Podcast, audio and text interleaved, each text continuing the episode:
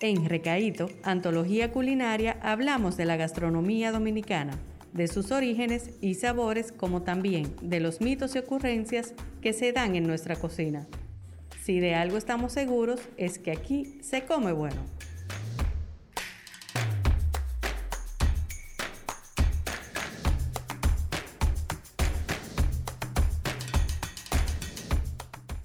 Hola, soy Gregory Castro de Cocolindo. Le voy a compartir una receta de un cote nuestro llamado Sandía Beach.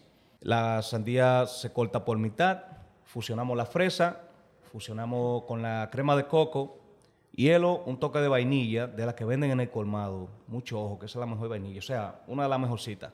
Y al ser criolla, da un sabor muy excéntrico. Le echa hielo, lo licúa a su gusto sin agregarle azúcar, porque la fresa tiene su azúcar y también el coco.